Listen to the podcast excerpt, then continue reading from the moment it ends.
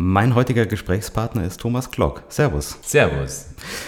Du bist ähm, ein sehr bekannter Ö3-Moderator gewesen in den 80er Jahren, hast dann Privatradio gemacht als ein Pionier quasi in, in Österreich, aber du hast ursprünglich Nachrichtentechnik studiert. Mhm. Also eigentlich ja auch was, was mit Radio zu tun hat, oder? Absolut. Äh, lustiger Beginn des Gesprächs, ja, dass auf meine technischen Wurzeln, da wir gleich zurückkommen, das ist ja fein. Ähm, ja, also äh, das war damals in den 70er Jahren, in den 80er Jahren, äh, da gab es in Österreich nichts in Richtung Ausbildung für Radio.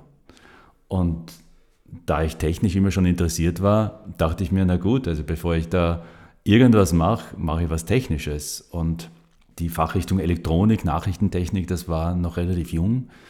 Und ich habe schon ein bisschen gebastelt mit, mit, mit, mit, äh, mit Lötkolben und Widerständen und Dioden und vor allem Leuchtdioden. Und ähm, haben gedacht, probiere ich das, ja. Und habe schon während der HTL-Zeit dann immer wieder auch ähm, versucht, auch Programm zu machen. Und in unserer Schule gab es damals keine Schülerzeitung. Es gab nur äh, Lautsprecher in den Klassenzimmern und an den Gängen und äh, in der Aula, äh, die aber nur für Durchsagen genutzt wurden, also irgendwas Wichtiges halt. Vielleicht Feueralarm habe ich nie gehabt, aber das wäre vielleicht auch darüber äh, gegangen. Und ich dachte mir, dann mache ich jetzt ein Schülerradio. Und mein Klassenvorstand war da sehr aufgeschlossen, der Direktor wurde überzeugt und dann habe ich das ein paar Mal gemacht. Und das ist gut angekommen und mein Klassenvorstand war auch begeistert und hat gemeint, ich sollte es einfach dem ORF schicken. Und ich hatte das sowieso vor. Ja? Und das war natürlich jetzt ein geeignetes Band auch dafür.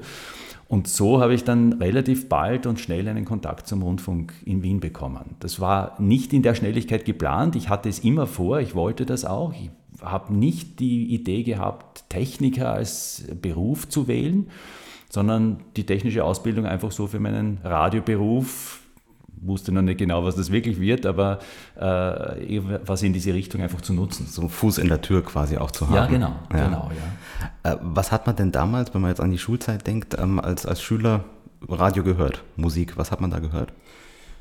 Naja, es gab nicht viel. Nicht? Also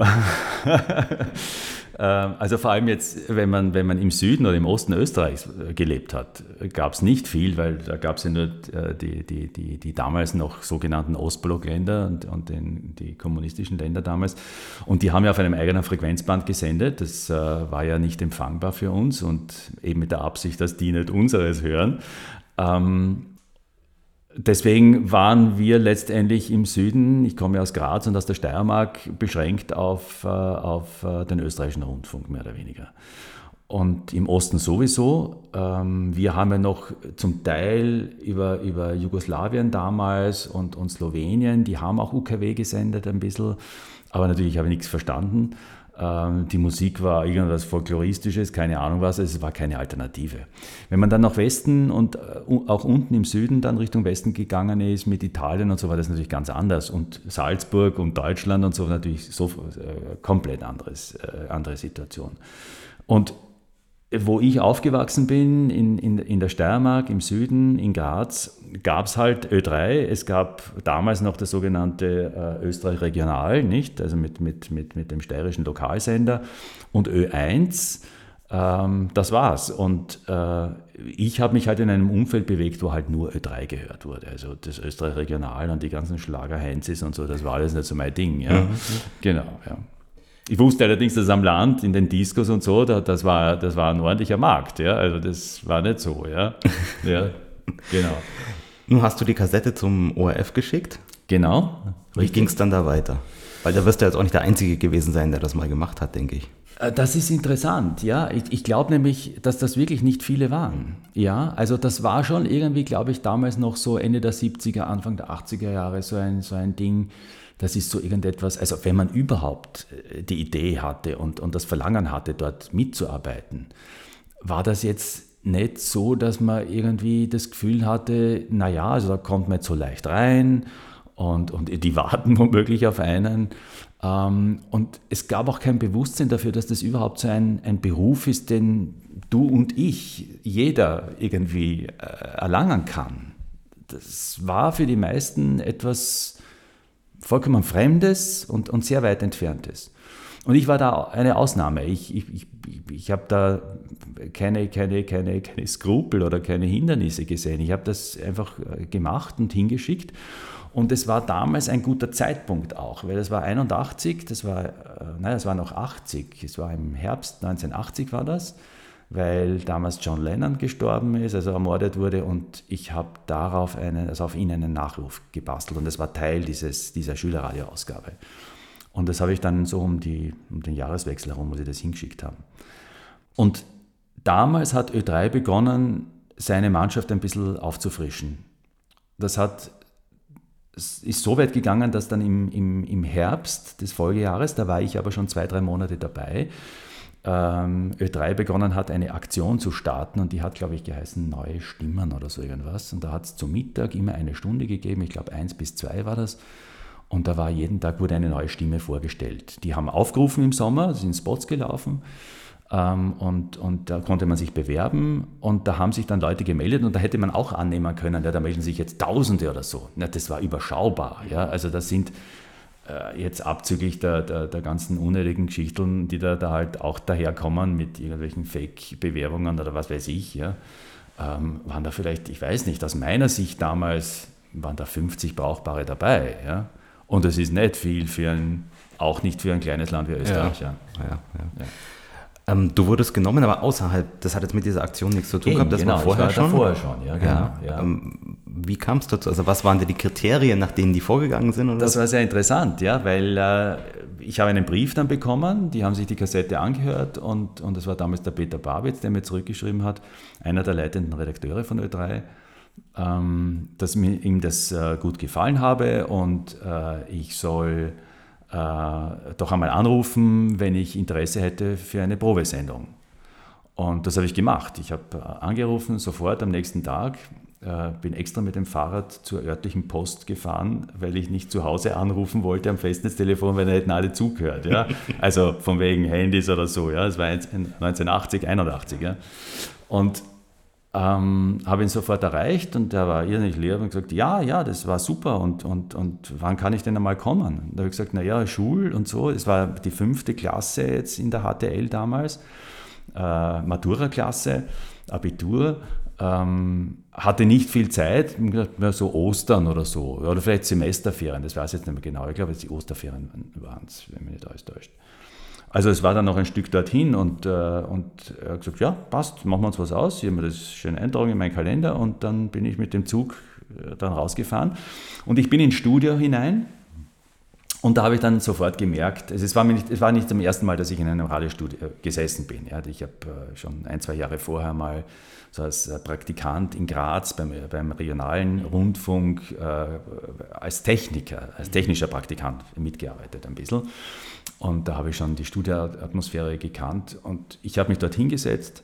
Ich habe Kontakt mit dem Tonmeister damals noch durch die Glasscheibe Kontakt aufgenommen und habe meine, meine, meine Schallplattenliste hingelegt und äh, äh, mir reingesetzt und dann habe ich schon meine Handzeichen gegeben so wie es halt üblicherweise gemacht wird von den Profis. Ja, und die waren sehr erstaunt, wieso ich das alles schon kann und so. Und dann haben sie mich nochmal nachgefragt über die Gegensprechanlage das haben sie noch nie gemacht. Und gesagt, nein, das ist mein erstes Mal, aber ich bin halt gut vorbereitet.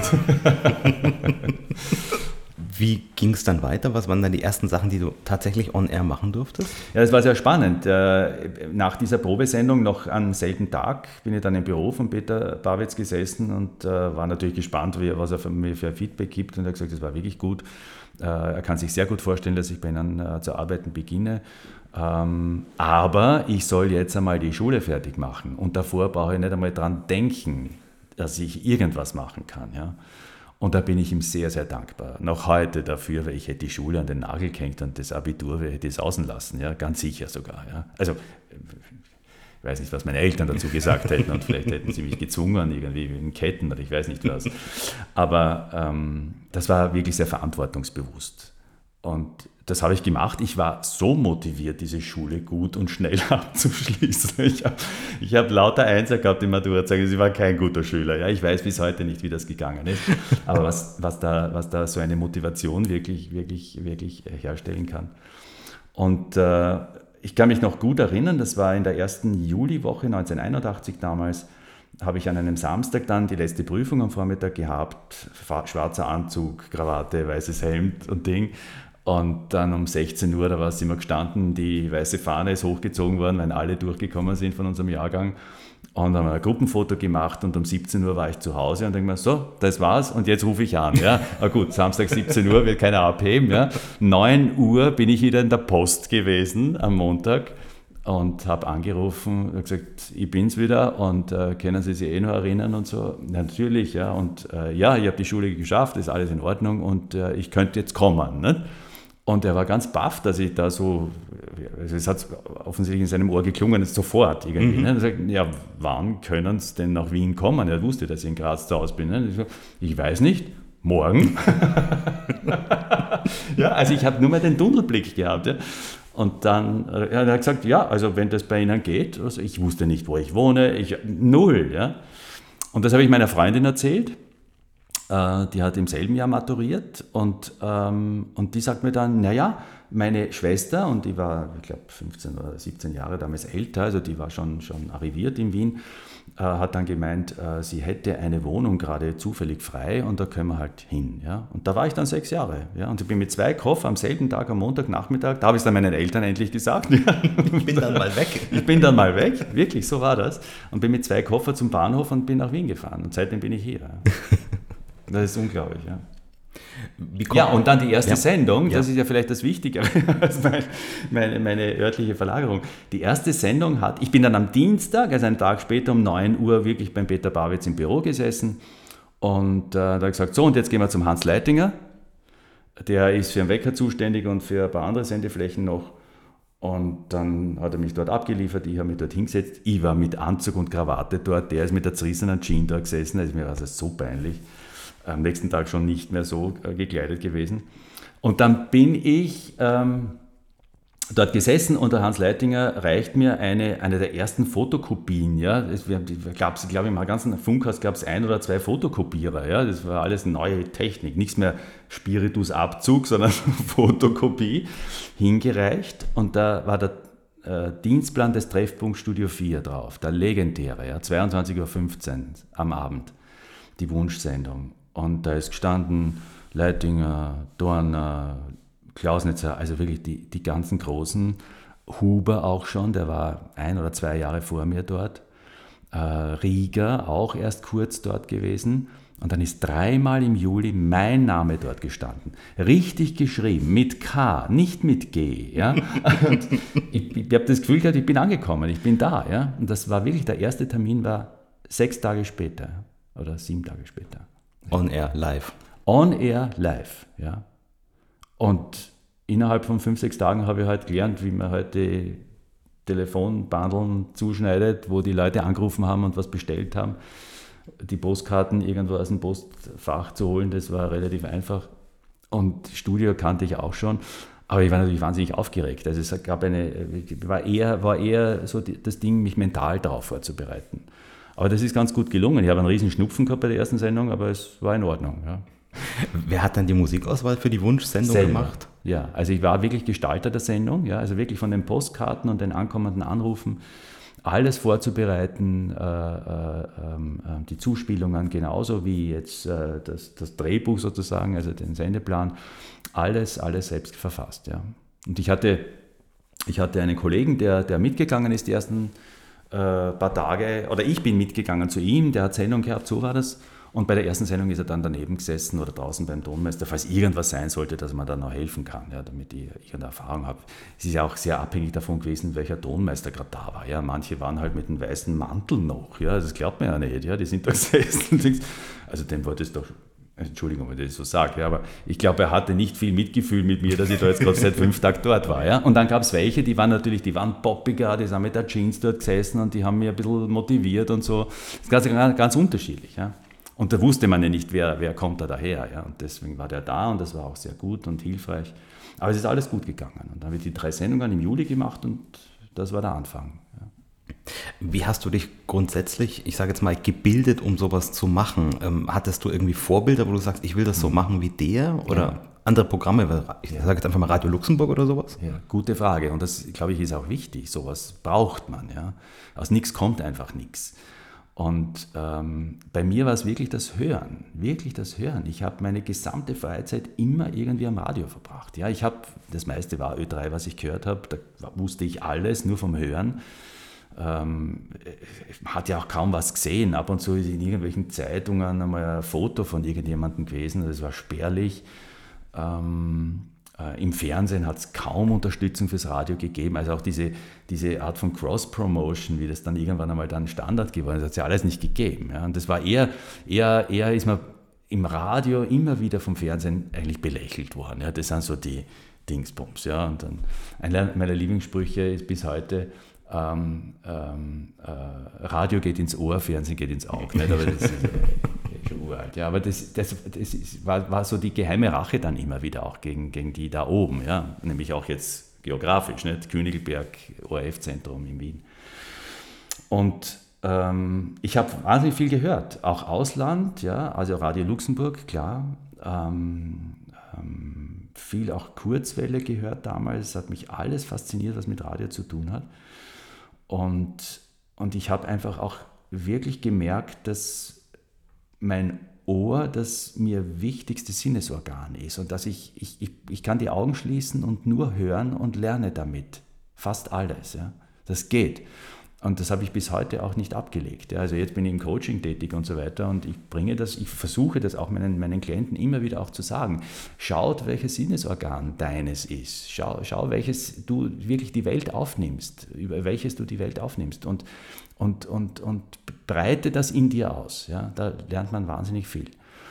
Und ich habe natürlich Idole gehabt und mein großes Idol, es waren zwei eigentlich, äh, der Dieter Dorner, dessen, dessen, dessen Humor ich einfach geliebt habe, dieser trockene, knallharte, äh, uneitle Humor und der Hans Leitinger für seine Perfektion und, und sein, sein, sein, sein äh, Ramp anmoderieren und, und solche, Sache, solche Sachen, das habe ich von ihm gelernt letztendlich. Ja.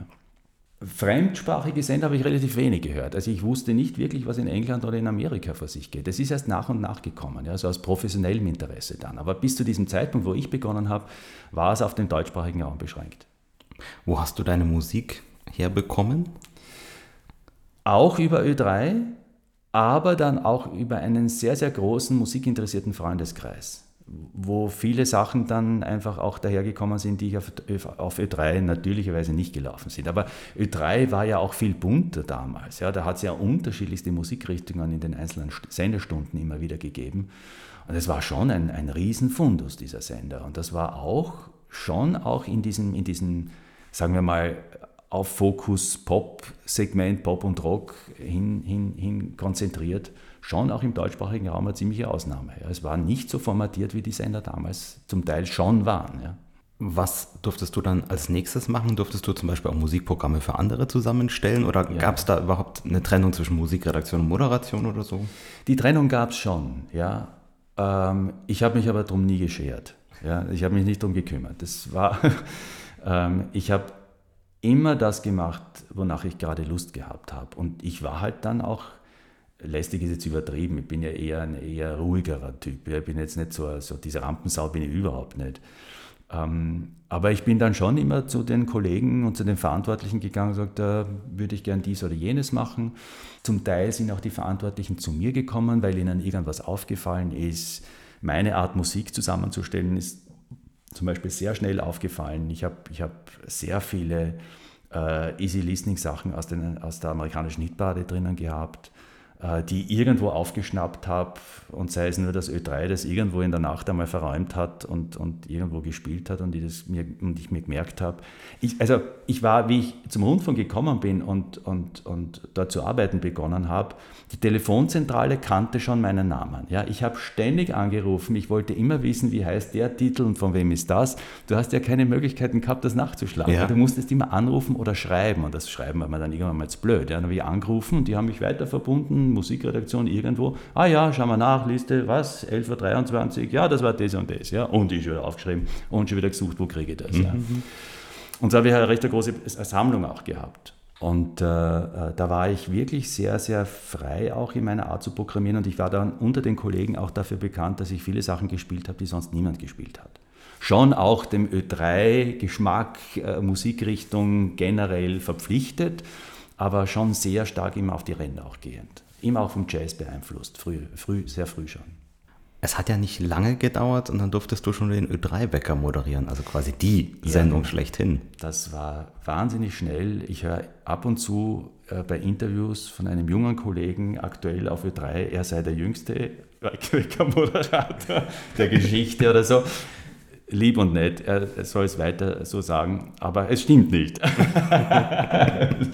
aber das war auch, also das war eher, das war wirklich ein Zufall. Und der Zufall war deshalb, weil äh, äh, die Brigitte Xander hat am Sonntag immer den Ö3-Wecker moderiert, weil die Berliner ihre Stimme geliebt haben und Ö3 war ja durchgeschaltet. Das muss man sich mal vorstellen. Ja? Der Ö3-Wecker 1 zu 1, ja? ohne irgendeine Übersetzung, Co-Moderation oder sonst was, ist 1 zu 1, ich glaube, FSF B2 war das damals, gell? Ja, ausgestrahlt worden. Und äh, zwei Stunden, sechs bis acht. Und die ist irgendwann einmal krank gewesen und konnte nicht. Und dann hat mir der Leitinger angerufen, ich war jung für alles zu haben. so, wie heißt das, jung, willig und irgendwie so. und ähm, gesagt, ob ich das machen will, ja. Und ich habe mich natürlich irrsinnig gefreut, ja. Und denkst, na klar, ja, mache ich.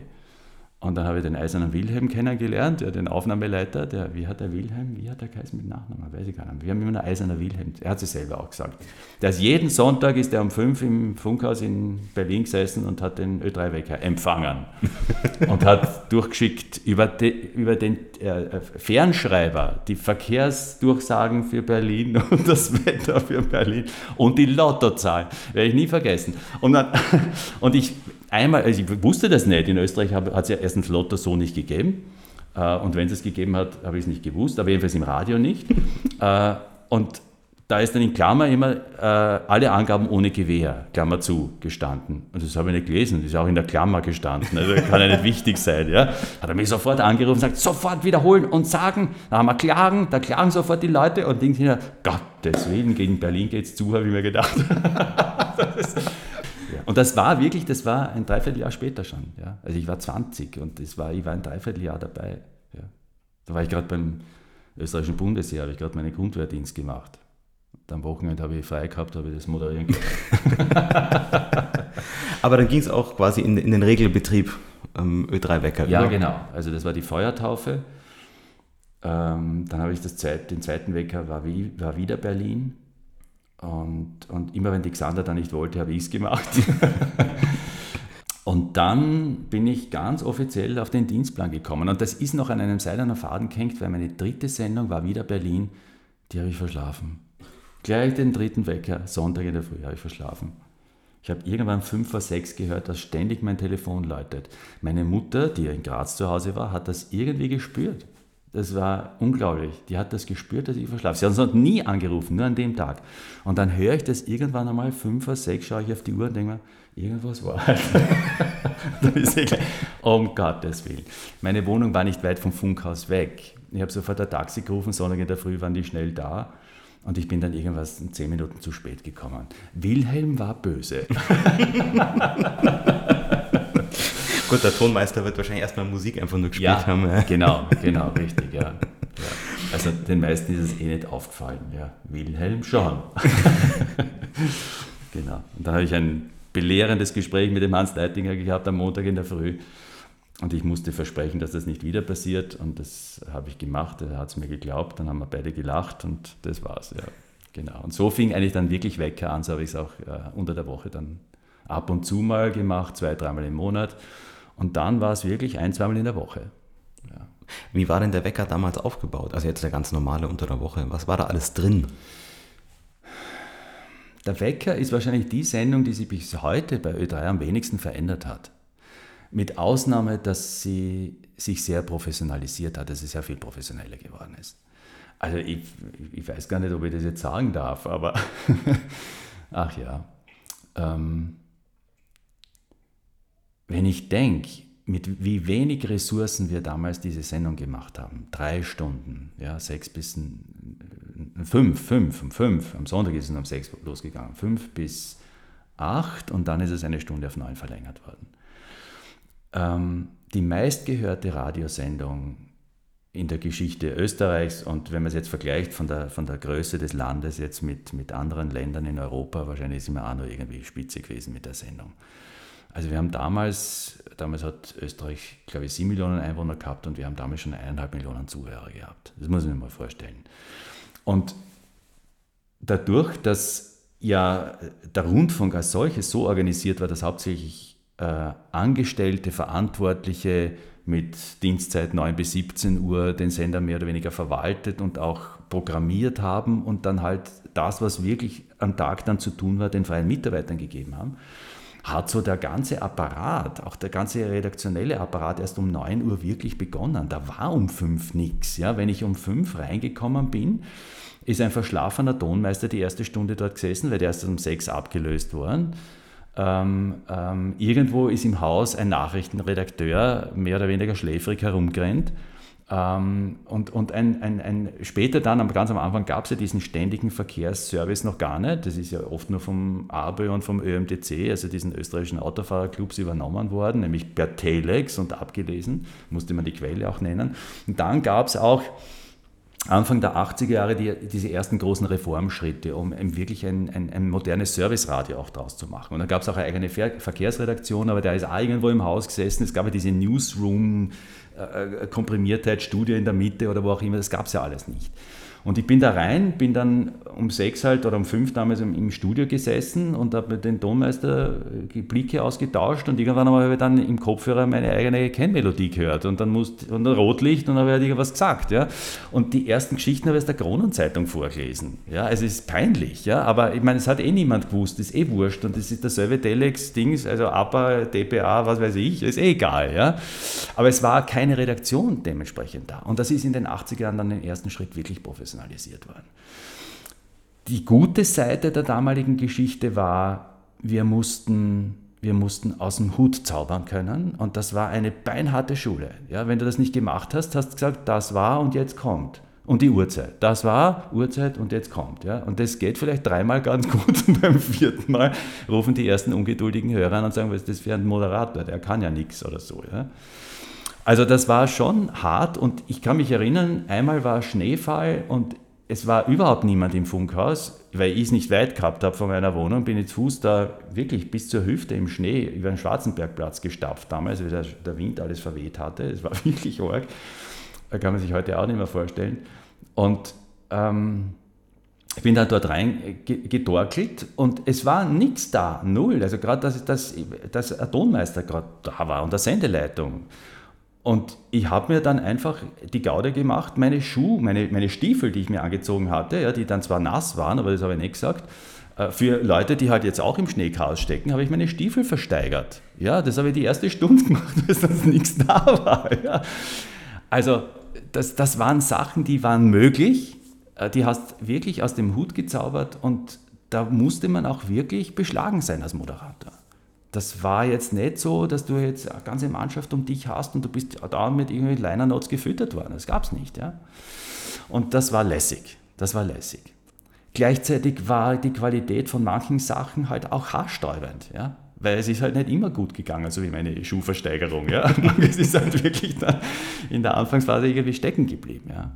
Und das hat sich nach und nach immer weiter professionalisiert. Und die ganz große strukturelle Reform war dann eben in den 90er Jahren wo dann tatsächlich die ganze Manpower, äh, Womenpower äh, wirklich hineingesteckt wurde in den Morgen. Die, die, die, die, die Sendung, das Flaggschiff schlechthin und man eher dann gegen Abend hin ausgedünnt hat, das Budget, Sendebudget und so weiter. Das war eine kluge Entscheidung und ab dem Zeitpunkt ist der Wecker halt dann wirklich auch das gewesen, was er heute ist. Ja. Meines Erachtens nach wie vor eine der professionellsten Radiosendungen, die es im Markt gibt, im deutschsprachigen sowieso. Nochmal zurück in die 80er.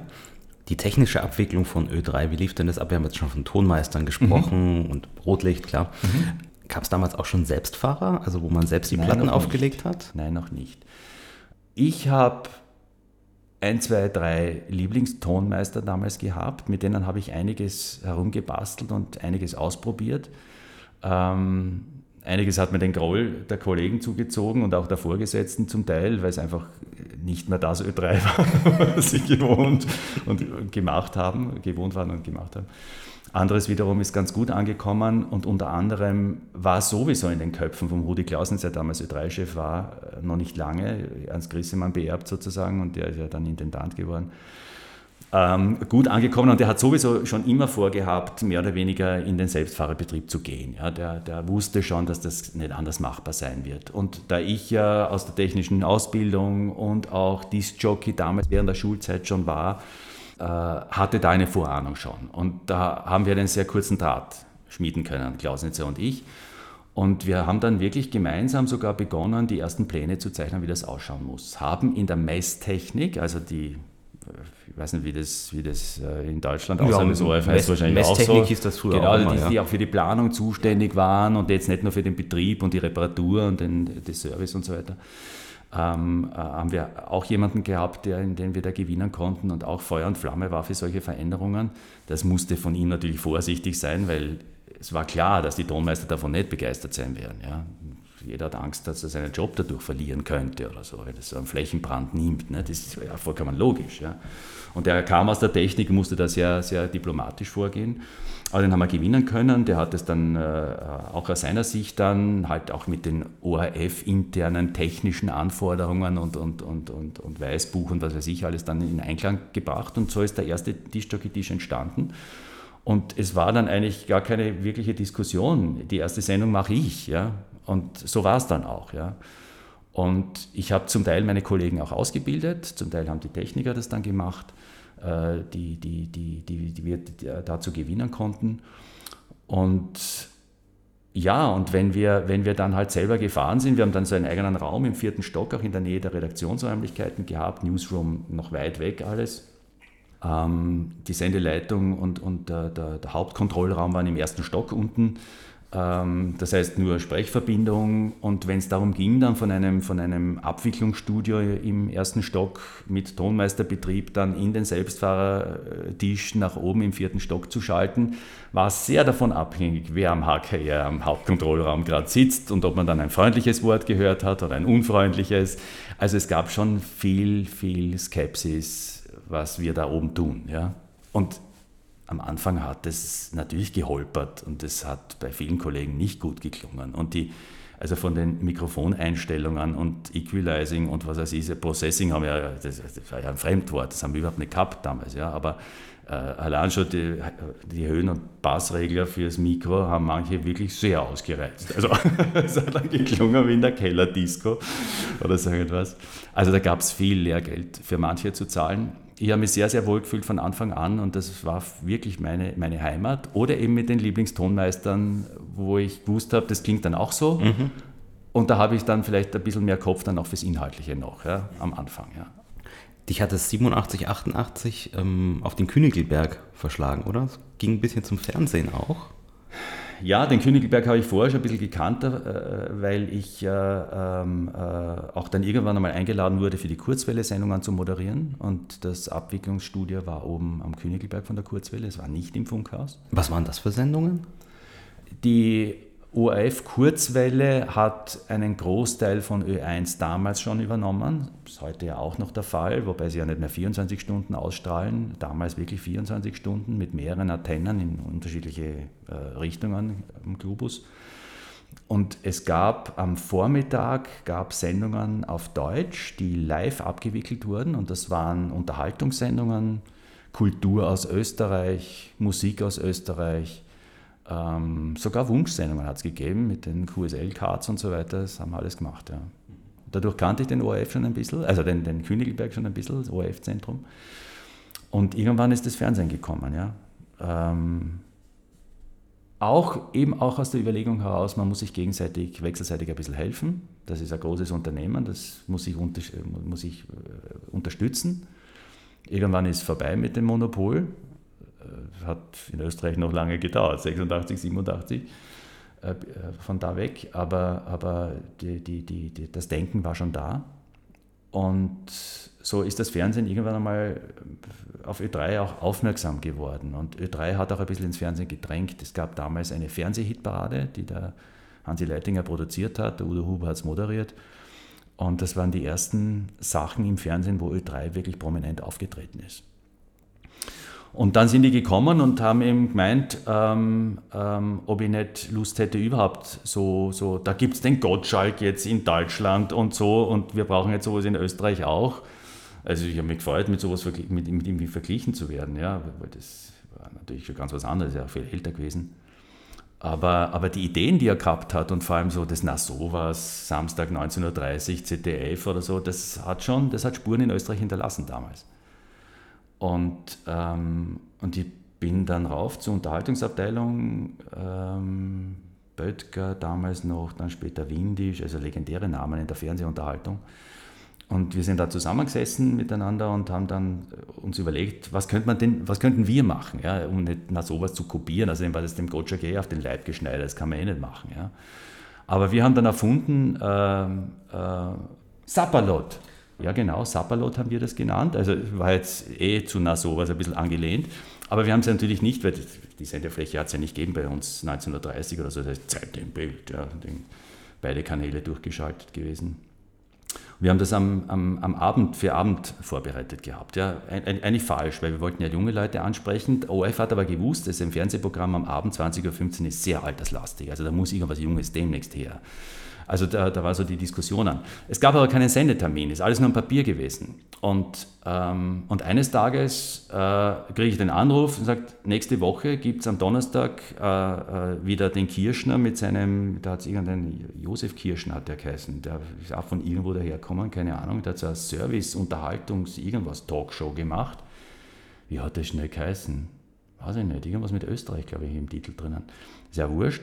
Das haben sie extern aufgezeichnet und da haben sie die Kurhalle Oberla in Wien im Süden äh, angemietet gehabt und der ist dann krank geworden und konnte das nicht machen. War nicht live, war aufgezeichnet. Und äh, der, Sendet, äh, der, Sendetermin war eine Woche später und die, Auf, die, Aufzeichnung fünf Tage vorher oder so. Äh, oder zwei Tage vorher, also in fünf Tagen.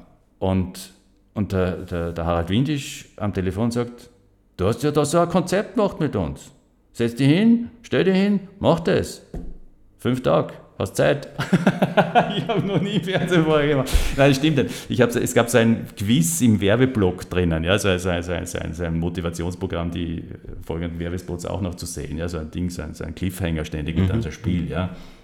Und da habe ich die ersten Dings gemacht. Ja, das ist eigentlich es war sehr bekannt, weil es war immer der Werbeblock vom 1930 vor der Zeit im Bild. Es haben wirklich tausende Leute gesehen auf der Straße, haben es auf den Finger auf mich gezeigt und gesagt, das ist doch der aus Schau hin und gewinn. Ja? Und das habe ich dann nach einem Dreivierteljahr wieder aufgegeben, weil ich wollte nicht daher Schau hin und gewinn werden. Ja? Und Ding.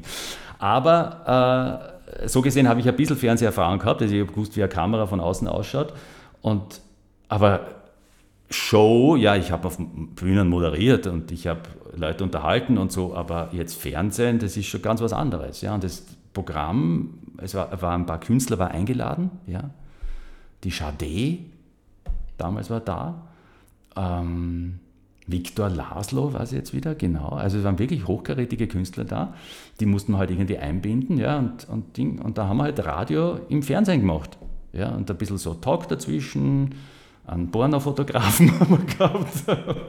Und dann hat irgendein ein skurriler Künstler irgendwelche Gegenstände äh, angeboten für den Alltag, aber irgendwie so, es war skurril, es war, war, war, war ja, es war witzig. Ja. Und das haben wir zusammengestoppelt, irgendwie ist gar nicht so schlecht geworden. Eineinhalb Stunden, ja. Bah, ich habe geschwitzt, bist du gescheit. Aber das ist gut gegangen und äh, die zweite Sendung war schon dann konzipiert und dann sind sie gekommen mit, ja, du musst jetzt von Peter Raab die große Chance übernehmen, das habe ich dann auch gemacht. Also es waren wirklich viele Sendungen, äh, viele, es waren wenige Sendungen, aber die waren wirklich im Hauptabendprogramm immer. Und die ganze Fernsehgeschichte hatte nur deshalb aufgehört, weil dann 1989 ich überraschend für mich und für die ganze Umwelt äh, ich den ORF verlassen habe. Warum? Das Fernsehen hat mir Spaß gemacht.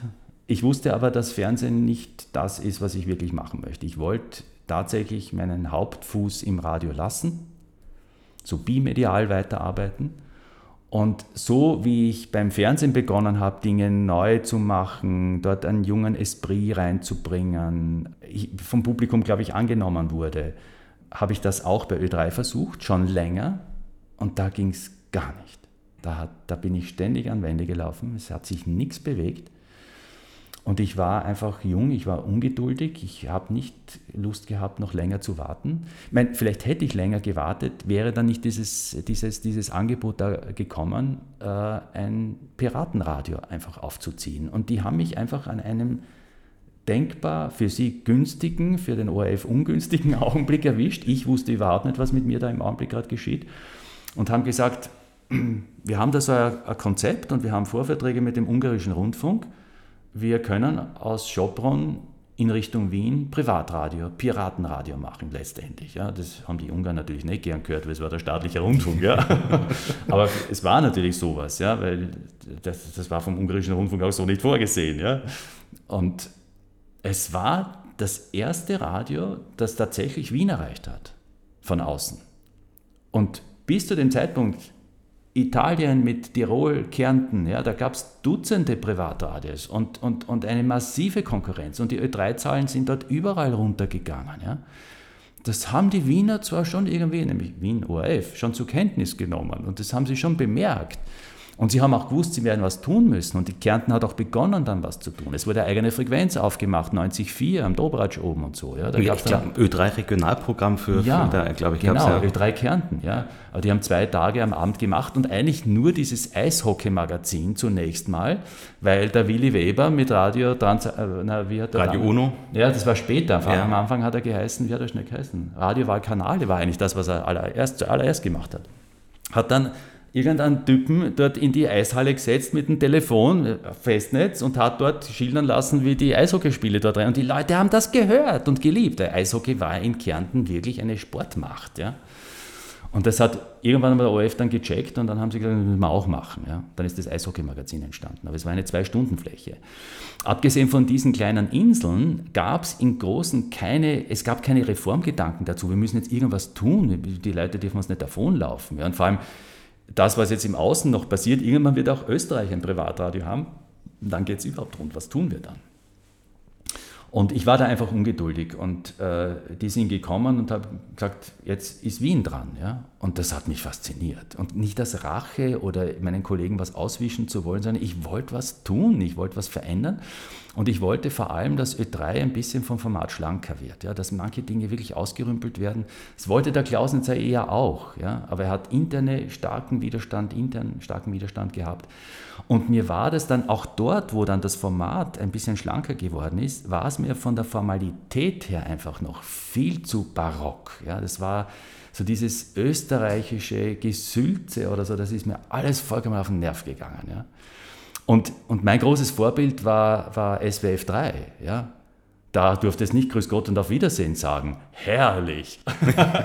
ja, das war ja, was haben wir gemacht? Ja, also das, vielleicht hat, hat man das damals nicht verstanden, aber heute würde es wahrscheinlich jeder verstehen, weil heute macht das Ö3 ja sowieso. Ja? Aber was haben wir gemacht, wenn eine vierstündige Weckersendung war? Wir haben jede Stunde beginnen und gesagt, Grüß Gott, herzlich willkommen zur, wie führten, zweiten Stunde von insgesamt vier. Mein Name ist da, da, da, da, da, da, da, da, da und die erste Platte heißt da, da, da, da, da, da, da. Ja? Ich meine, das ist irgendwie lustig, vielleicht zehn Jahre, vielleicht auch 15, aber 20 Jahre, dann muss man schon aufpassen. Ja? Und da wollte ich Veränderungen hinkriegen. Ja, ich habe Formatvorschläge zu, zu, zu, zu, Standardmoderationen gemacht und so. Klausnitzer und so weiter, Leitinger, die waren dann recht offen auch, aber die Kollegen, das war eine Katastrophe, ja, zum Teil. Die wollten das nicht. Ja. Daher plappern, wie der Schnabel gewachsen ist. Ja, aber das war dann auch nicht mehr die Zeit dazu. Und ich habe die Möglichkeit gesehen, ich kann jetzt plötzlich alle meine Formatvorschriften unter die Leute bringen. Du kommst mir nur in meinen Sender, wenn du das machst. Ja, ja es war herrlich und das haben wir gemacht. Und das kam gut an. Wir haben vom ersten Tag an sofort ein Format gehabt. Die Leute haben uns sofort erkannt im Äther, wenn die herumgeschraubt haben, sofort gewusst, das ist die, der neue Sender. Also nennen wir das Kind mal beim Namen Antenne ja, Austria. Antenne Austria, ja, richtig, ähm, genau, genau. Und da warst ja. du Programmdirektor? Da war ich Programmdirektor, ich war Begründer, ich war Miteigentümer, habe mein Geld dort reingesteckt, ja, also mit großem Risiko. Wie ging das überhaupt vonstatten? Du hast gesagt, ungarischer Rundfunk, Senderstandort quasi in diesem Zipfel Schopron. Ja. Wie habt ihr das überhaupt ja. auf die Beine gestellt? Weil das war ja jetzt irgendwie der eiserne Vorhang, der ist ja noch, nicht so wirklich ja. gefallen gewesen. das war unglaublich, ja. Und es war auch noch nicht wirklich, ja, weil wir haben ja die Verträge haben wir schon im Sommer abgeschlossen dann gehabt. Also da war ich noch gar nicht dabei. Die Verträge, das war das erste, dass meine zwei, mit, meine zwei Partner in der Geschäftsführung und in der Eigentümerebene das, mit, mit, diesem, mit diesem Vertrag sind sie ja dann zu mir gekommen. Ja, jetzt, jetzt haben wir einen Vertrag, aber wie geht Radio bitte? ja. Und der Vertrag ist deshalb entstanden, weil in Wahrheit ist das alles über die Werbeschiene aufgezogen worden. Ja. Der ungarische Rundfunk hat gemerkt, es bröckelt alles. Ja. Ähm, Im Sommer sind ihnen dann die ganzen DDR-Gäste am Plattensee dann über die österreichische Grenze geflüchtet das war den Ungarn zwar zunächst mal wurscht, bis dann die DDR, DDR irgendwann mal gesagt hat, hey, bitte macht euer Schlupfloch zu, die rennen uns ja alle davon oder so. Äh, und das haben die Ungarn recht widerwillig oder gar nicht gemacht, ja, weil die, die, die waren wirklich schon, die, haben, gedanklich waren die schon ein bisschen so in der Annäherung des Westens. Aber was ihnen gefehlt hat, waren die Wiesen. Und die Politik hat scheinbar, weil ohne dem hätten sie das ja nie machen können, äh, doch zugelassen, einen ersten zaghaften Schritt zu unternehmen und haben eine österreichische Werbeagentur beauftragt für ihr Radio Danubius, das ja für den Plattensee und für die deutschen Gäste, also eben für die DDR-Bürger hauptsächlich dort gedacht war, aber eben immer nach Österreich eingestrahlt hat, so Pech, äh, dort einfach ein bisschen was zu lukrieren und akquirieren. Ja? Deutschland war zu weit weg, das war sinnlos, dort im Markt was zu tun, aber österreichische Gelder konnte man vielleicht dort abziehen. Und diese Agentur hatte dann eigentlich die Idee, einen österreichischen Partner mit Radioprogramm auch zu machen, weil die irgendwann mal festgestellt haben, okay, also das Vermarkten würde schon gehen, nur das Programm ist nicht so leicht zu vermarkten. Ja? Also da brauchen wir ein anderes Programm. Und mit, den, mit diesem Einwand sind sie zum ungarischen Rundfunk gegangen. Und dann haben die Ungarn irgendwann mal gesagt, na gut, wir könnten uns vorstellen, wir verkaufen vier Stunden Programmfläche, die vermarktet ihr sehr teuer, wenn geht, und die Devisen gehören uns und die dürfen Radio machen und einen Teil davon können sie sich selber kalten. Ja? Das war so die Idee. Und das hat ja auch gut funktioniert zunächst mal. Ja? Bis auf einen einzigen Punkt. Und das wird wahrscheinlich wieder eine Frage sein. Ja? Das Sendesignal war nicht gut. Ja? Der Standort war auf irgendeinem Berg, oder? Schaubrunn, ja, im, am Berg oben. Äh, nicht sehr hoch, aber international koordiniert mit 10 Kilowatt. Also es hätte alle Möglichkeiten gegeben und es ist sogar eine, ein Rundstrahler gewesen. Ähm, wenn man den Rundstrahler aufgemacht hätte Richtung Österreich, das war zunächst nicht der Fall, dann hätten sie natürlich Leistung Richtung Plattensee verloren. Ja, und dort haben sie keinen gescheiten Standort gehabt oder so. Und sie wollten ja nur mit einer Frequenz das Ganze machen. Sie haben dann eine zweite später aufgemacht, aber weißt du, Multifrequenz hin und her schalten, UKW-Band, die Ungarn keine Erfahrung, ja, das ist ja alles anderes Band plötzlich gewesen. Das war ihnen dann doch ein bisschen zu heikel. Ähm, das war der eine Punkt, warum sie den Rundstrahler nicht aufgemacht haben. Und der andere war natürlich, dass mit dem ersten Sendetag der Antenne Austria natürlich die, die Öffentlichkeit, die, also das war unglaublich. Ja jede Zeitung, ich war irgendwo, war ich auf, mit meinem Foto, ja, ich war ja, ich war ja der Leithammel, weil die, die, Leute haben mich gekannt, ja. Und auf jeder Zeitung bin ich auf der Titelseite gewesen, ja, der, der Radioabtrüngling und Dings. Also als ob es Kärnten, Tirol und Italien, Monopolfall und so, Schweiz, Radio äh, 24 und was ich nie gegeben hätte, ja. Und, und Profil, also diese Wochenzeitungen, nicht also vergleichbar mit Spiegel und solche Dinge. Das, das, wir waren in allen Zeitungen drinnen, wir haben, wir haben den roten Teppich von der Werbewirtschaft ausgelegt gehabt, aber leider war das Sendesignal schlecht. Und aufgerüttelt, die Öffentlichkeit war aufgerüttelt, die Politik war aufgerüttelt und natürlich kam am Anfang massiver Druck Richtung Ungarn. Von wem? Weiß ich nicht, aber den gab es einfach. Ja. Und der ungarische Rundfunk äh, war schon auch äh, bedacht darauf, denke ich mal, ähm, diesen Fuß Richtung Westen äh, in die EBU hinein, da, äh, Rundfunkleitungen nutzen zu können und so weiter. Einfach Teil dieses großen Netzwerkes zu werden, das nicht zu verspielen. Und das war dann halt vielleicht eine Art Eiertanz für, für, den ungarischen Rundfunk. Nicht einerseits das nicht zu verspielen, andererseits uns nicht zu vergraulen. Es gab ja doch einen aufrechten Vertrag. Und, und schon die ersten Versuche quasi im Westen Fuß zu fassen, jetzt auch finanziell oder, oder, oder monetär, einfach das nicht, nicht auch gleich zu versemmeln. Ja? Weil die haben auch natürlich gewusst, wenn das nicht klappt mit dem Vertrag langfristig, ist womöglich der gesamte Werbemarkt in Österreich beschädigt, weil die Agenturen reden untereinander und die wissen genau, was da passiert. Ja. Ja, das und vor allem die Werbekunden auch. Nicht?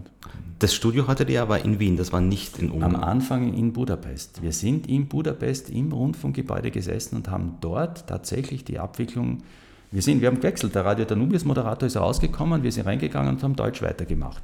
Das war für die Kollegen unten in, in Ungarn, also vom ungarischen Rundfunk, wahrscheinlich auch nicht einfach. Ne? Jetzt kommen die da, also fast imperialistisch ja, oder so, ja? Österreich-Ungarn, ja, irgendwas. Ja? Also es war nicht einfach. Ja?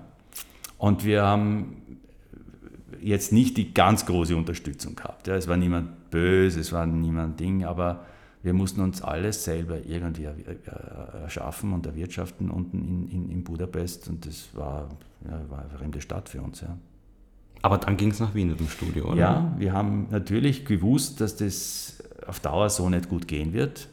Ähm, wie kommen wir zu Agenturmeldungen und Deutschen und so. Also wir mussten alles dort aufbauen. Das war natürlich auch mit viel Kosten verbunden. Es war zum Teil ja auch nicht einfach.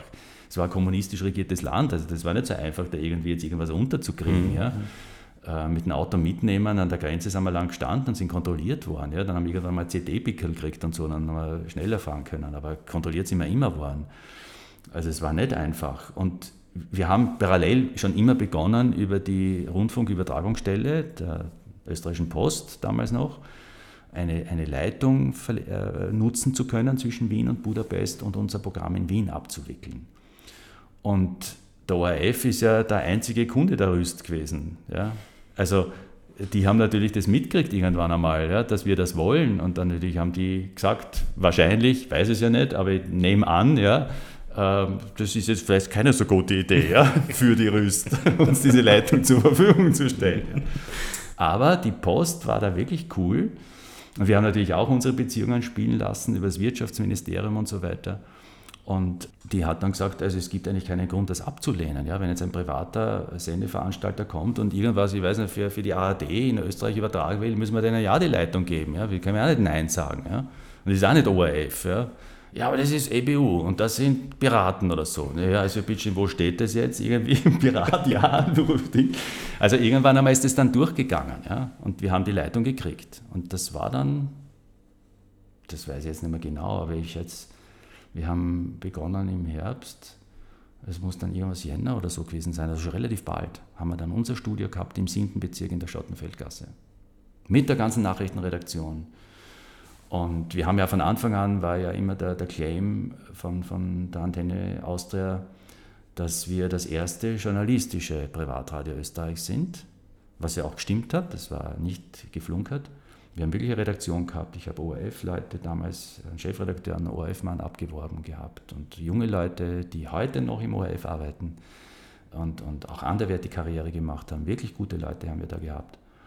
Und eine wirkliche vollständige Redaktion. Dutzend Leute sind täglich in der Redaktion gesessen. Das hat viel Geld gekostet. Was habt ihr da für ein Programm gemacht? Im Prinzip mit lokal für Wien, Berichterstattung, Musik? Sehr international ausgerichtet. Ja. Wir haben wirklich internationale Nachrichten gehabt, wir haben auch lokale Berichterstattung gehabt.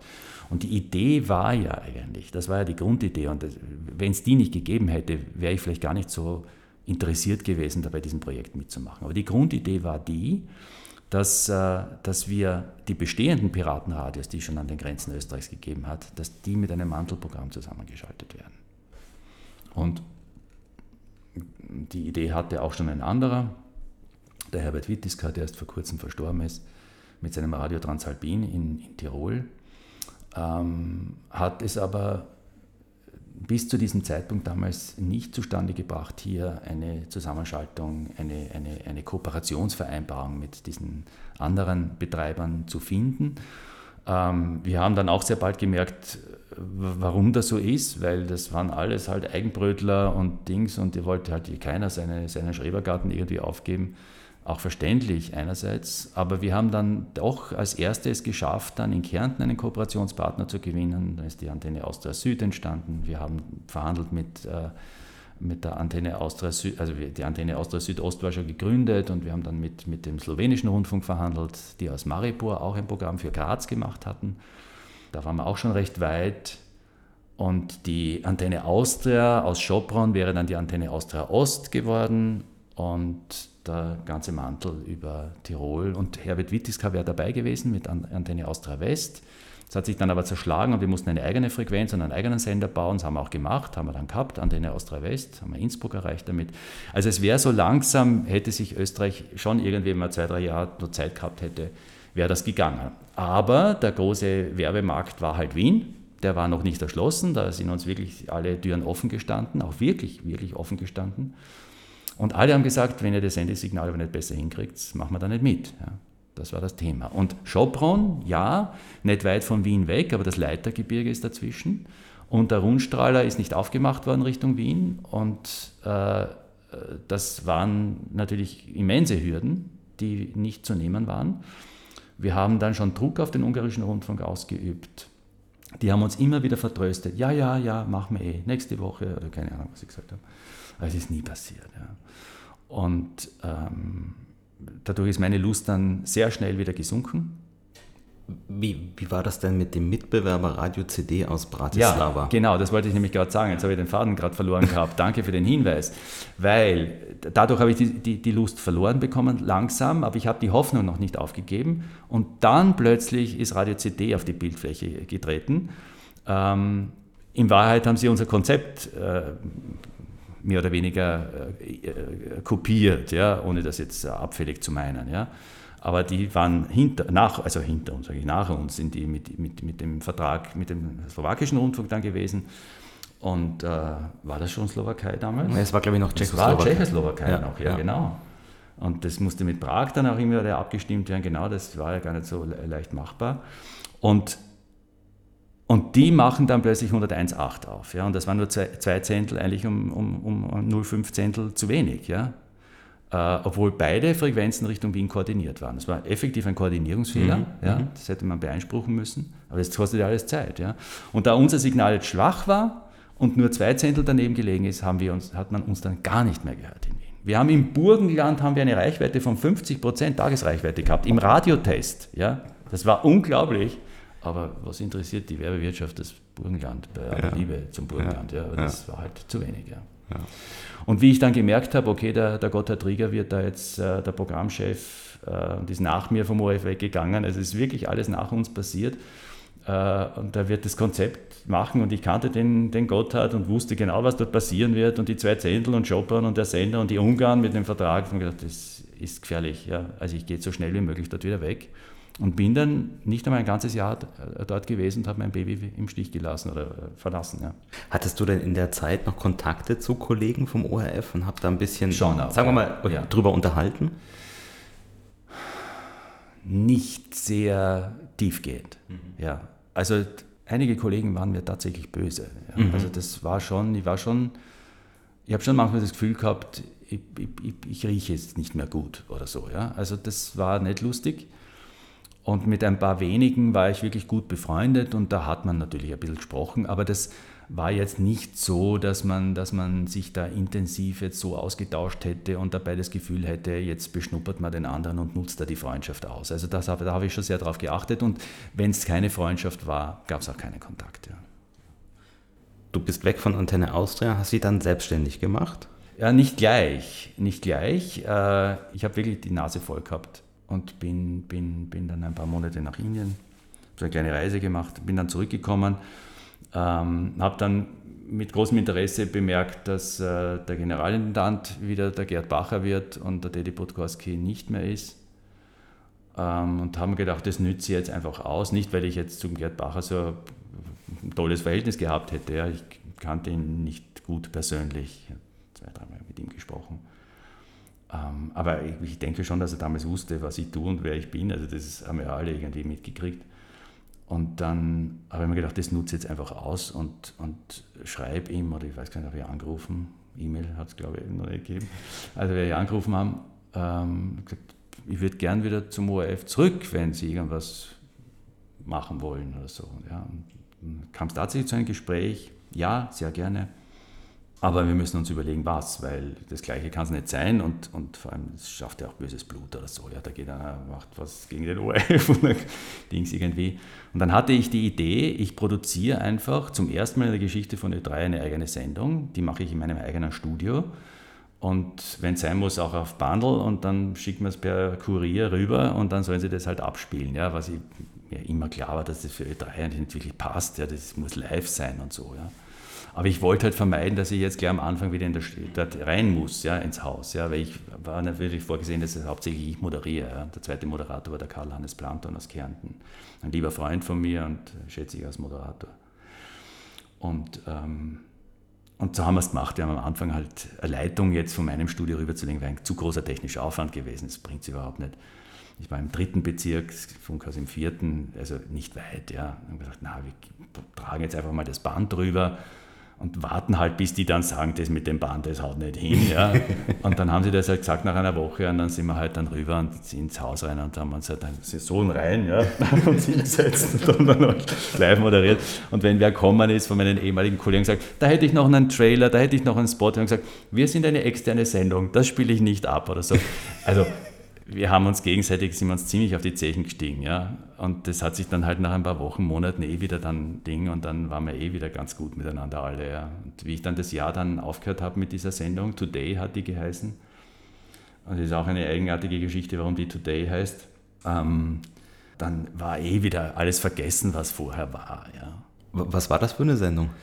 Das war ein Magazin zwischen 1 und 2 und ähm, wir haben vorgehabt, etwas Neues auszuprobieren, nämlich ähm, Rubriken zu schaffen. Also die ganze Sendung hat nur aus Rubriken im Wesentlichen bestanden. Also in Wahrheit eine Serie oder zehn Serien in einer Radiosendung und das ging dann das ganze Jahr über. Das war zum Teil alles vorproduziert mit externen Autoren und, und, und sogar ein Hörspiel haben wir gemacht. Twin Peaks war damals so, so aktuell und der Renner schlechthin. Und in Kärnten gibt es einen Ort, der heißt Twimberg, direkt an der Autobahn. Und da haben wir die Serie gemacht, Das Geheimnis von Twimberg. Ja, und wir haben die Kärnten ein bisschen durch den Kakao gezogen. Das hat die, die FPÖ hat einen Dringlichkeitsantrag im österreichischen Parlament gestellt.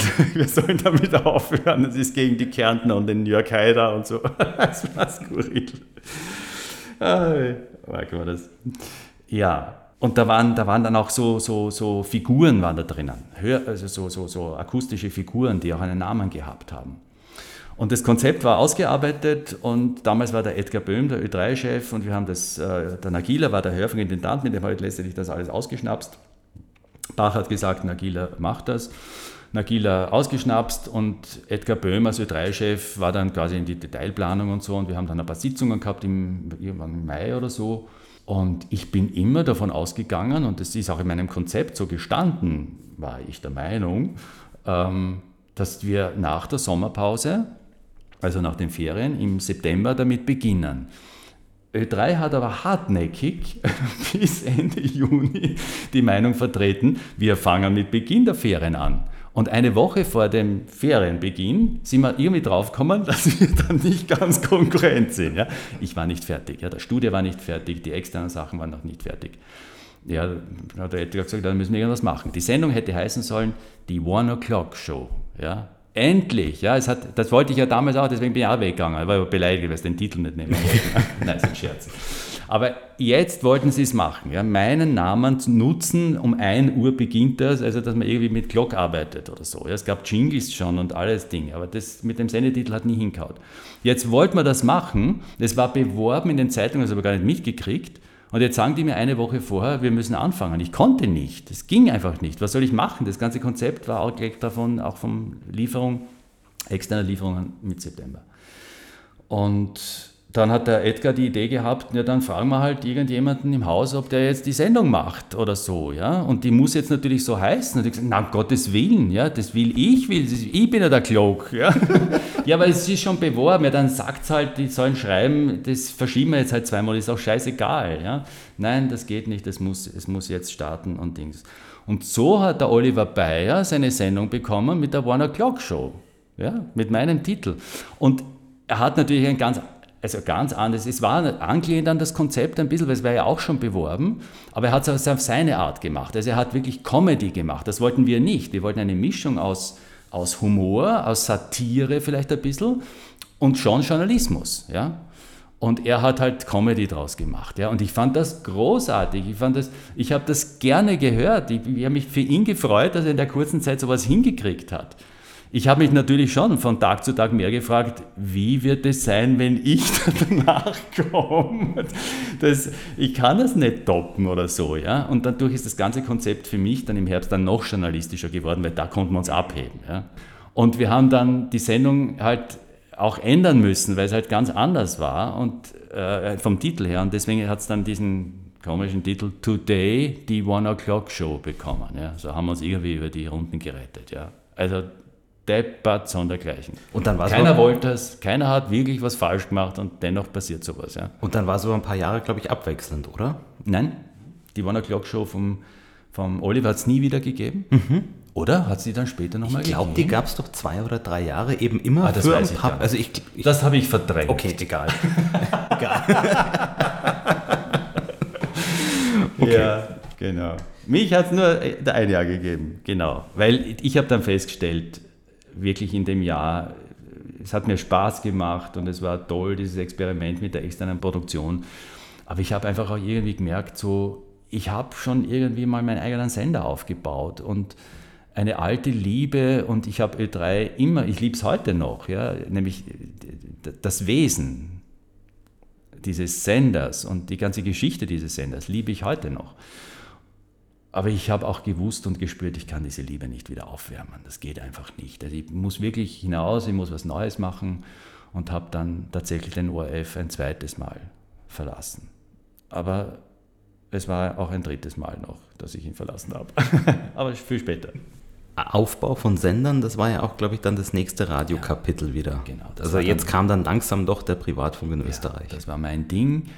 Ähm, ich habe ein paar Jahre dann in Deutschland verbracht, habe mir vieles angeschaut, habe bei einigen Sachen mitgeholfen, habe den Mike Haas intensiv kennengelernt. Antenne Bayern. Antenne Bayern intensiv kennengelernt, habe auch äh, da ein bisschen mitgetan, ja, gearbeitet, vielleicht übertrieben, aber äh, immer wieder, dass der Mike auch mich dann zu Dingen gefragt hat, meine Einschätzung und so weiter. Ich kannte die BCI-Gruppe sehr gut ähm, und äh, habe natürlich mit, mit großem Interesse verfolgt, was da in Österreich passiert. Und da auch für mich nach wie vor viel zu wenig passiert ist, habe ich gedacht, jetzt gehe ich einfach auch mit meiner Beraterkompetenz so ein bisschen in die Politik hinein und versuche dort ein bisschen was anzufeuern. Ja, die haben mich alle gekannt, das nütze ich jetzt einfach aus und schaue, dass man da einfach Stimmung macht und dass das vielleicht ein bisschen schneller geht. Und die ersten Ideen, die die ja in Österreich hatten mit diesem Zeitungsverleger, Radio und so, das war ja alles zum, zum Haare ausraufen. Ja. Und ähm, und ich habe dann wirklich Kontakt zu den wichtigen Regierungsparteien und Verantwortlichen dort bekommen. Ähm, ähm, hervorheben möchte ich wirklich einen, das war der, der, Ferdinand Mayer, der war Generalsekretär der ÖVP damals. Ähm, mit dem habe ich sehr, sehr eng dann äh, immer wieder zu tun gehabt, weil der sehr interessiert war. Das war wirklich einer der wenigen, die haben gesagt, wie machen das die anderen? Und Herr Glock, sind wir am richtigen Weg, haut es hin. Der hat, der hat Konferenzen, hat er dann so Veranstaltungen, äh, Auditorien einberufen, wo dann Leute aus Deutschland und aus Österreich auf der Bühne gesessen sind, miteinander diskutiert haben, wie kann man das geschickt machen, wie kann man es den Fehlern aus der Schweiz und aus, aus, Deutschland lernen und so weiter und aus Italien oder so. Ne? Und das war wirklich toll. Und ich habe das moderiert zum Teil, ich habe es als Experte begleitet. Und, und dann haben wir endlich einigermaßen ein Gesetz hingekriegt, wo wir alle gewusst haben, das wird der Verfassungsgerichtshof sicher aufheben, das wird nie halten, aber zumindest es fängt an. Ja. Und, äh, ähm, und ich habe dann in einer Phase, habe ich wirklich alle österreichischen Bundesländerzeitungen als Berater gehabt. Die Telegruppe hat das damals intern geheißen, das war die Bundesländerzeitung, aber die Kronenzeitung Mediaprint war da nicht dabei. Und dann später in einem weiteren Durchgang ist dann die Mediagruppe auch noch dazugekommen. Ähm, genau, und da war mein Ansinnen, äh, sehr eng mit der BCI-Gruppe und mit dem MyCast zusammenzuarbeiten, einfach deren Expertise wirklich zu nutzen. Und da wollten einige mittun, andere nicht. Ähm, und deswegen ist dann diese, diese Gruppe der Bundesländerzeitungen letztendlich wieder zerfallen. Und ich habe mich dann mehr mit der, mit der Printgruppe beschäftigt. Und es war dann ja in dem neuerlichen Durchgang der Privatradiowährung in Österreich war das ja so, dass die einzelnen Bundesländerradio, die so vom Gesetz her organisiert waren, dass die unterschiedlich zusammengesetzt waren. In den Bundesländern hat der jeweilige Bundesland Zeitungsplatz Hirsch die große Mehrheit und die anderen kleine Mehrheiten und die Media Print auch, äh, entweder als Kurier oder als Krone, ich glaube meistens Krone, kleine äh, äh, Anteile. Und in Wien war es genau umgekehrt. Nicht? Da haben dann die Bundesländerzeitungen kleine Anteile gehabt und die Media Print Gruppe Niederösterreich, äh, Kurier, Wien, Krone, dann die großen Anteile. Und so habe ich dann mit allen äh, doch wieder irgendwie zu tun gehabt. Und ähm, nachdem aber dieser Ring dann zerfallen ist und jeder sein eigenes Süppchen gekocht hat, habe ich mich dann wirklich auf zwei Bundesländer konzentriert. Das war zunächst die Steiermark und habe damals war die Styria, die, die, die kleine Zeitung, Eigentümerin und äh, heute auch von Presse und das zweitgrößte Printmedienhaus Österreichs. Naja, na, mittlerweile ist ja Red Bull, glaube ich, größer, nicht? Das weiß ich jetzt aber nicht. Ja, zweite oder dritte sind sie jetzt im Augenblick.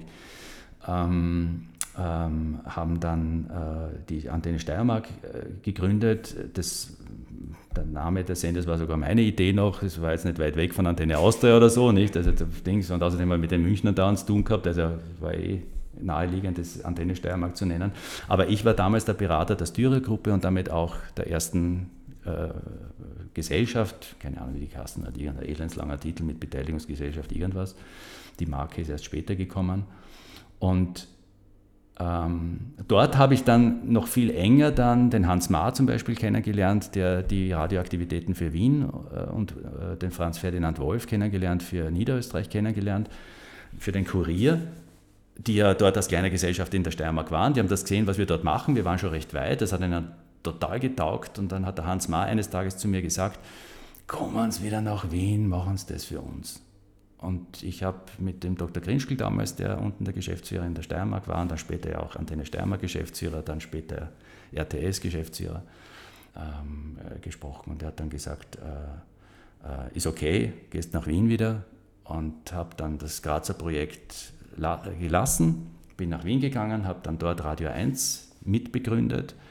Ähm, nach mir ist der Bernd Seber dann nach Graz gekommen. Und äh, in Wien äh, gab es dann den die, die ganz große Idee, dass zwar die Krone mit einem ausländischen Partner kooperiert und dort ein regionales, wenn man so will, Wien-Radio macht und die Kuriergruppe mit dem Franz Ferdinand Wolf macht den Senderverbund äh, Gesamtes Niederösterreich, das ja bis nach Linz gegangen ist, äh, Wien mit eingeschlossen, natürlich mitten in der Torte drinnen und das nördliche Burgenland. Ja, also wir haben wir haben halb Österreich mit einer einzigen Lizenz damals gehabt. Und das war das Radio RPN-Projekt. Und ähm, dort habe ich mitgearbeitet bei beiden. Und durch den zweiten war das dann schon Spruch des Verfassungsgerichtshofes, haben dann die Wiener die Lizenz alle verloren. Die mussten alle von vorne beginnen, dann drei Jahre später. Die Steirer wo ich weggegangen bin, konnten starten mit den Salzburgern gemeinsam. Nicht? Das war dann wirklich der Treppenwitz meiner Privatradioaktivitäten. Ja? Das war unglaublich. Ja? Und dann ging es wieder zum ORF für dich?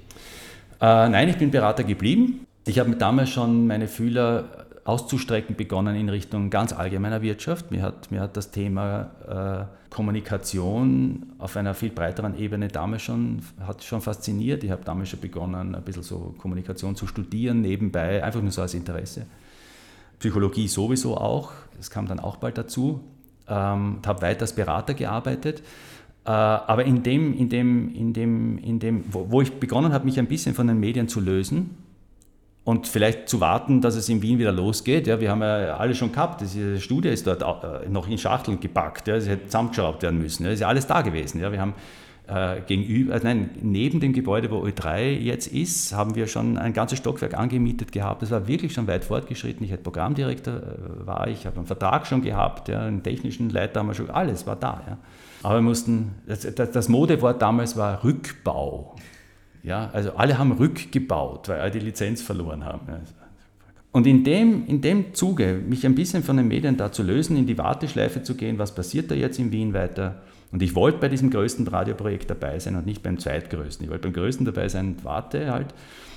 Ruft mich da der Kurt Bergmann, der äh, in Landesintendant in Graz war, im Auftrag von Gerhard Zeiler, der dann Generalintendant geworden ist, an und sagt, wir haben da riesen Konkurrenz von der Antenne Steiermark, ja, die Zahlen gehen runter wie nur irgendwas. Hättest du nicht Lust, äh, unser Regionalradio auf Vordermann zu bringen? Und um jetzt einen kleinen Bogen zu schließen, die Schlagerheinz ist? Na, sicher nicht. ja, ja, und darum geht es ja nicht. Es geht um eine Reform des Hauses letztendlich. Und dann kannst du Programmdirektor ja auch sein, ist ja wurscht. Ja. Und, ähm, und das hat mich dann sehr fasziniert. Ich habe dann den Auftrag bekommen von Gerhard Zeiler, dass das Landesstudio Steiermark so eine Art Modellstudio wird. Wie geht es im Bundesland Und Graz ist die zweitgrößte Stadt Österreichs. Ja, das ist ja nichts, nichts. Ja. Ähm, wie geht es in einer Konkurrenzsituation, diese Regionalradios neu zu positionieren, ohne die alten Konservativen, nämlich alt wirklich, das ist ja eine, eine sehr alte Hörerstruktur in diesen Regionalradios gewesen, äh, zu erhalten? Und dennoch ein bisschen die Jungen zu gewinnen, dass die nicht äh, jetzt in Scharen einfach nur mehr zu den neuen Privaten gehen und man die örtliche, eher konservativere Bevölkerung, die nicht Ö3 hört, äh, automatisch jetzt gleich an die jungen äh, Sender, die da jetzt kommen, verliert. Und diesen Spagat, der ist uns gelungen in Graz. Also wir konnten den Abfall dann bremsen. Ich habe das Haus komplett neu gestaltet. Äh, nur die Radioebene, die Fernsehebene, habe ich, mit der habe ich nichts zu tun gehabt. Aber es gab schon eine zentrale Chefredaktion, die für beide Medien, also multimedial gearbeitet hat und das haben wir getrennt. Wir haben dann wirklich eine eigene äh, quasi, es durfte nicht so heißen, ja, aber äh, ging auch vom Rundfunkgesetz her nicht, als äh, eine eigene quasi Redaktionsleitung fürs Radio zu machen mit äh, Newsroom-Charakter, Studio in der Mitte, Selbstfahrerbetrieb. Also das war alles für dieses Landesstudio Graz, war das vollkommenes Neuland und neu vollkommen aufgestellt und da war ich dann drei Jahre und habe das dann diese Umstellung gemacht und am Anfang die Programmdirektion gemacht und bin dann nach drei Jahren dann wieder von Graz nach Wien zurück. Ja. Wie du nach Graz zum ORF gekommen bist, war das da quasi noch das in Anführungsstrichen alte Österreich regional mit Nein. Ringsendungen oder war das schon nicht mehr? Es gab Ringsendungen gab schon noch, aber ganz wenige nur mehr. Äh, in der Nacht, am Abend, Spezialsendungen mit Spezialmusik. Ich glaube, es gab so noch Autofahrer unterwegs, gab es glaube ich auch. Autofahrer noch. unterwegs, wie ich damals, das war, das muss irgendwann 97 Mitte gewesen sein, dann in Graz unten ständig war. Am Anfang war ich nur Berater und habe von äh, Wien aus das gemacht und dann bin ich wirklich runter und habe mir eine kleine Wohnung unten genommen. Bin ja gebürtiger Grazer, also ich kannte ja die Stadt gut ähm, und war dann zweieinhalb Jahre wirklich von Montag bis Freitag tatsächlich in Graz unten. Ähm, haben wir dann begonnen, die letzten Sendungen am Tag, also wirklich die Kernzone, 5, 6 Uhr bis äh, Abend 18, 19 Uhr oder so, wirklich aus dem Mantelprogramm herauszulösen. Und damit es jetzt nicht für die Zuhörer gleich ein Riesenschock wird, und es gab ja davor schon ein paar äh, Reformen mit dem Autofahrer unterwegs, äh, Format, äh, haben wir die, den Titel einige Zeit noch gelassen, haben aber schon alles selber gemacht und ähm, haben, und das war meine Grundidee, uns verabschiedet von diesem Konzept, wir machen eine Service-Sendung für Autofahrer in dieser Stunde. Was soll das? Ja? Also ich meine, es ist lustig, dass das die längst dienende äh, Radiosendung der Welt ist, ja? aber es hat eigentlich keine Berechtigung mehr gehabt. Und ich hatte dann die Idee, dass wir äh, ein Auto uns kaufen, vielleicht auch gesponsert und wir müssen das nicht einmal bezahlen. Es ist uns auch gelungen, dann einen Partner zu finden. Das haben wir auffällig lackiert und da war dann ein Redakteur, der dann mit diesem Auto unterwegs war, ein kleiner Funk, eine kleine Funkeinheit war drinnen. Und das war dann der Autofahrer, der dann unterwegs war und dann vom Land berichtet hat. Ja. Mhm. So haben wir den Titel irgendwie dann neu einbetten können. Also eigentlich war es eine, eine schöne Utilisierung, ja, wie man in der Psychologie sagt. Und nach einem Jahr dann haben wir den Titel dann auch wieder leicht verändert und so ist es dann langsam ausgelaufen. Ja. Was machst du seitdem? Seitdem ich dann vom Landesstudio Graz weggegangen bin, habe ich wirklich mit den Medien aufgehört, komplett aufgehört. Und das hat einen recht einfachen familiären Hintergrund. Ich habe meinen Sohn, der damals ein Jahr alt war, alleine aufgezogen. Und ich musste mich tatsächlich entscheiden, das wusste ich, also nicht, dass mir das von außen jemand aufgedrängt hat, äh, oder hätte, sondern ich wusste für mich ganz klar, ähm, betreue ich meinen Sohn jetzt alleine weiter oder gebe ich ihn in eine Fremdbetreuung? Und ich wollte zweiteres nicht. Ich wollte mich wirklich um ihn kümmern. Und ich wusste auch, wenn ich das wirklich will und keine Fremdbetreuung in Anspruch nehmen möchte, dann geht es mit dem Job einfach nicht. Ja? Und das ist jetzt eine Grundsatzentscheidung, ist mir vollkommen klar. Und ich habe mit vielen Leuten gesprochen. Zunächst habe ich versucht, ein bisschen ein Eiertanz, nicht? Also schauen als Berater noch das eine oder andere Projekt mitzubetreuen, vieles davon von zu Hause aus zu bearbeiten. Der Bub war eins, ja. Also das ist ja nichts, äh, wo man sagt, okay, das wird schon irgendwie gehen oder so. Es muss wirklich durchdacht sein, ja. Und, ähm, und ich habe viel damals auch mit dem Mike Haas telefoniert und kann mich sehr gut erinnern. Wir sind gemeinsam immer wieder zur, zur Weinlese zum Dieter Dorner gefahren und haben uns dort immer wieder getroffen und habe ich ihm eben von diesem aktuellen Stand der Dinge erklärt und dann hat er gesagt, du, ich habe ein Riesenprojekt für dich. Ja? Ähm, aus dem benachbarten Ausland den größten Sender dort zu reformieren und die Programmdirektion zu machen. Ja? Könnte sich theoretisch für dich ausgehen, zu pendeln über die Grenze. Ja. Es war schon sichtbar, dass das jetzt einfacher mit der Grenze sein wird und so. Und ich bin ja da oben in Wien, äh, oder sie im benachbarten Ungarn oder Slowakei, ohne jetzt näher zu sagen, was es wirklich war, äh, bist ja schnell drüben, ja, das ist ja kein Problem. Aber ich habe mir das durchgedacht und habe mir gedacht, nein, das kann ich eigentlich nicht machen. Und habe ihn dann nach unserem Gespräch angerufen und habe gesagt, du Mike, es tut mir leid, ja, ich sage ab, ja.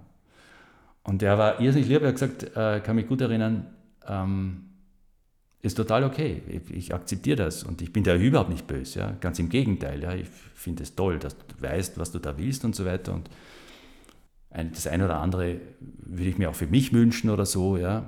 Und kann das gut nachempfinden. Aber du musst eines wissen jetzt, wenn du mir da jetzt absagst, ja, das wissen jetzt dann alle, ja, und die ganze Branche wird das wissen und du wirst kein Angebot mehr kriegen, dann ist es wirklich endgültig vorbei für dich, ja.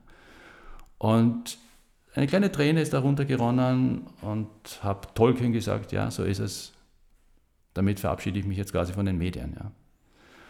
Und ähm, da ich ja schon davor begonnen habe, mit der Wirtschaft ein bisschen zu arbeiten, äh, ins Kommunikationstraining zu gehen, ins Coaching zu gehen, Psychologie, Kommunikation ganz allgemein als, als etwas für mich sehr Interessantes zu, zu sehen, zu entdecken. Und gedacht, das mache ich jetzt stärker. Überhaupt als Trainer tue ich mir ganz gut dann mit meinem Sohn auch. Ja. Dann brauche ich halt Betreuung für zwei Tage, mache irgendwo ein Seminar und komme wieder zurück und den Rest mache ich zu, zu Hause. Ja. Und so habe ich das dann auch gemacht. Die ersten Jahre, wie ich noch so klein war, war ich als, als freier Trainer unterwegs. Und dann nach und nach ist halt so Praxis dazugekommen und, und hin und her. Und jetzt mache ich das hauptsächlich nicht für Medien. Wenn alte Medienbekannte kommen und das eine oder andere von mir wollen, dann freue ich mich drüber und dann betrachte ich das irgendwie als eine Art Hobby, das ich mir bezahlen lasse natürlich, aber äh, das finde ich dann recht lustig. Aber mein Hauptgeschäft zu 95 Prozent ist einfach das Trainieren von Führungskräften in Bezug auf äh, Leadership, auf Kommunikation, und vor allem, seit ich noch viel stärker mich mit Psychologie beschäftige, Veränderungsverhalten von Führungskräften in Teams, Konflikte in Teams und solche Dinge begleite ich. Du bist jetzt seit über 20 Jahren, sagen wir mal, aus dem Geschäft raus. Mhm. Ähm, schaltest du das Radio heute noch ein? Beobachtest du es noch? Ja, mache ich ohne es äh, vordergründig gleich zu merken. ich merke dann immer, wenn mir irgendwas auffällt, was mir nicht gefällt, dann komme ich drauf, dass ich schon wieder die Analysebrille aufhabe. Ja, ja, ständig. Also ich bin Radio nach wie vor sehr verbunden. Sehr verbunden, sehe vieles kritisch, muss ich schon sagen. Vieles sehe ich gut, also, also, also eine gute Weiterentwicklung gefällt mir auch.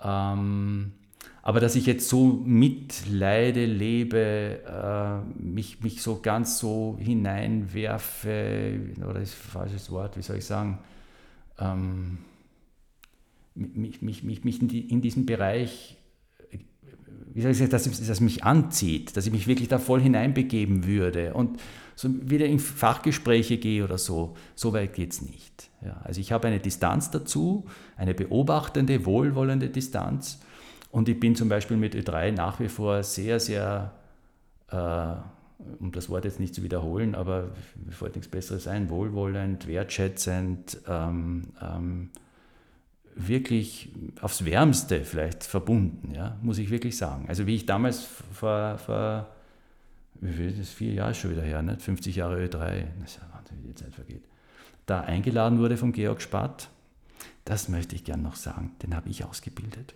das, wenn er jetzt hört, ist man sicher böse. Also, Georg, falls du das hörst, bitte entschuldige. Aber die ersten Schritte durfte ich ihm zeigen. Ich durfte ihm zeigen, wie man schneidet. Ich durfte ihm zeigen, wo was im Funkhaus ist und so. Ja, also wirklich war, war sehr, sehr schön, mit ihm zusammenzuarbeiten. Und der Georg war ja äh, einer der ersten, der mit mir zur Antenne Austria gegangen ist. Und dann wie ich bemerkt habe, und er als Profi hat das auch bemerkt, hoppla, da passiert was mit diesen Slowaken da und mit dem Gotthard. Äh, noch bevor ich dann die Antenne verlassen habe, ist der Georg schon zur CD rübergegangen. Da war ich ihm schon ein bisschen Gram damals, aber ich kann das gut verstehen heute. Das ist überhaupt kein Problem.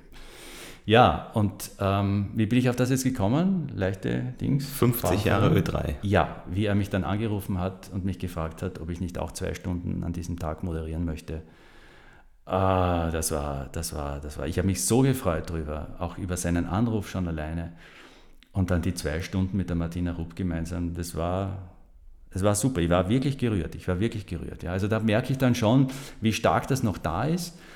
Ähm, es ist in manchen Augenblicken ein bisschen Wehmut da, aber es ist nicht so, dass ich mit dem, was da passiert ist und warum ich jetzt nicht mehr bei Ö3 oder, oder im, im, im Medienbereich tätig bin, dass, da jetzt, äh, dass, dass, dass, dass ich da hadern würde damit. Ja, überhaupt nicht. Ja. Ich, das, war, das war schon richtig so für mich, wie, wie das passiert ist und wie ich das gemacht habe, äh, äh, in das neue berufliche Fach da zu wechseln. Und und so bin ich halt jemand, der, der sich vielleicht ein bisschen mehr auskennt als andere Hörer, aber dennoch so ein bisschen einer, vielleicht ein bisschen einer höheren Hörposition, wodurch ich mehr höre, weil ich auch gute Ohren habe oder so, weiß ich nicht. Ja. Und das macht mir Spaß. Thomas Klock, vielen Dank für das Gespräch. Dankeschön.